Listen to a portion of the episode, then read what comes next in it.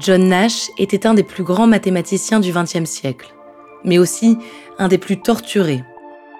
Sans sa femme Alicia, la schizophrénie de John l'aurait sans doute rongé jusqu'à l'engloutir. Mais pour elle, aimer, c'est soutenir. C'est l'histoire d'une vie de dévotion et de loyauté, une histoire de chiffres, d'hôpital et de prix Nobel, une histoire d'amour.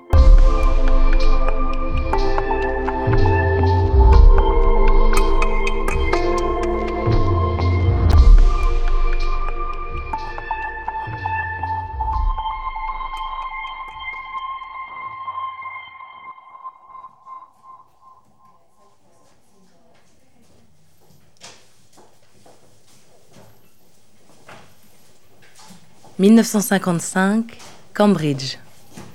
Le mathématicien John Nash enseigne au Massachusetts Institute of Technology, le prestigieux MIT.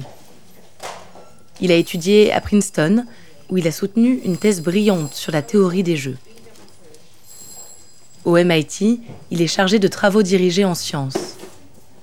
Nash est un homme excentrique et charismatique. Il a le physique d'un rêveur, des yeux en demi-lune, le sourire doux. Il fascine ses élèves. Parmi eux, Alicia. Elle fait partie du club très restreint des femmes qui ont réussi à intégrer le MIT. C'est le fruit d'un long travail pour Alicia. Elle vient d'une famille aristocrate du Salvador émigrée à New York.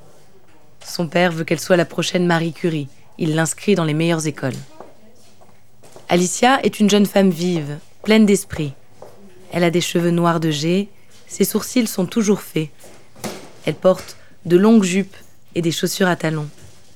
Une camarade la décrit comme une princesse salvadorienne avec le sens de la noblesse. John et Alicia se rencontrent dans une classe de calcul avancé. Il a peu d'intérêt pour la jante féminine, mais Alicia est la seule à retenir son attention.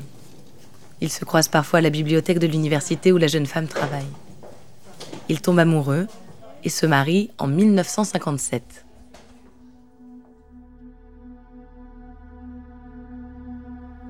C'est l'année suivante, alors qu'Alicia est enceinte, que John montre les premiers signes de sa schizophrénie. Les hommes qui portent des cravates rouges font partie selon lui d'une conspiration communiste dirigée contre sa personne. Ces crises de paranoïa sont de plus en plus fréquentes. Alicia doit tout gérer, les crises de John, et leur bébé qui porte le même prénom que son père. Jusqu'au jour où elle ne peut plus. Avec l'aide d'amis à eux, Alicia fait interner son mari contre son gré à l'hôpital McLean de Belmont. Des années plus tard, elle se souvient.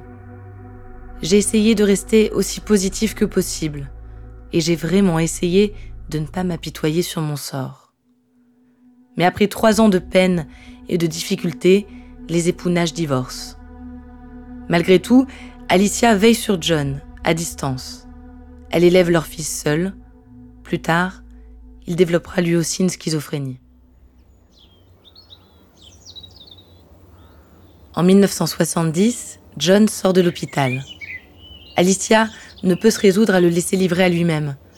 Elle l'accueille chez elle, pas en tant que mari, mais en tant que pensionnaire, comme elle aime l'appeler. Les jours sont moins gris, la famille vit dans des conditions très modestes, mais grâce au soutien d'Alicia, John se porte de mieux en mieux. Les années passent et la maladie devient moins étouffante au fil du temps. En 1994, c'est la consécration. John reçoit le prix Nobel d'économie pour sa théorie des jeux développée à Princeton. La reconnaissance et la visibilité qu'offre ce prix insufflent un élan d'espoir au couple.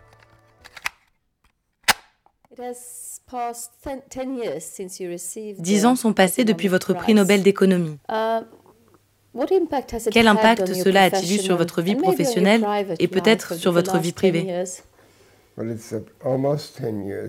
Cela fait presque dix ans. Ça a eu un impact uh, considérable dans ma vie. Uh, Plus que pour la plupart des gagnants de ce prix.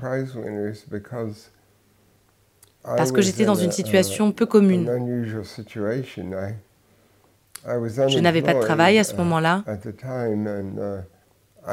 J'étais devenu mondialement connu, mais je n'étais pas officiellement reconnu.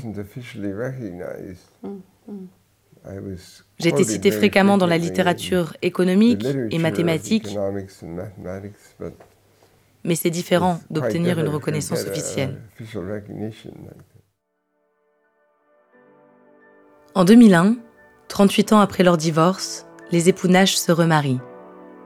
Un acte symbolique et naturel pour eux qui ont passé presque toute leur vie ensemble. Toute leur vie jusqu'à la mort. Le 23 mai 2015, John et Alicia rentrent d'un voyage à Oslo. Dans le taxi qui les mène de l'aéroport à leur domicile, ils sont victimes d'un accident de la route. Ils meurent tous les deux. John avait 86 ans et Alicia 82. Partout dans la presse, on pleure la disparition du génie des mathématiques. Un génie toujours associé à Alicia. Sylvia Nazar, l'auteur de la biographie de John Nash, résume.